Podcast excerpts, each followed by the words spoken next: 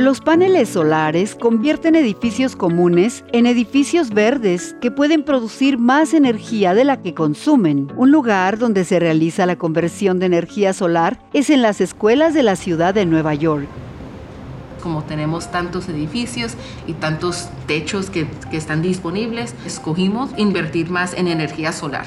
Amy Colorado, de la organización Solar One, ayuda a los estudiantes y maestros a comprender esta tecnología. Además de los beneficios que el acceso a la energía solar tiene para las comunidades, quiere que los estudiantes comprendan que existen oportunidades profesionales para ellos. aprendan esto y se vuelvan más interesados en ciencia, en tecnología, ingeniería y que vean que hay oportunidades en el campo ambiental.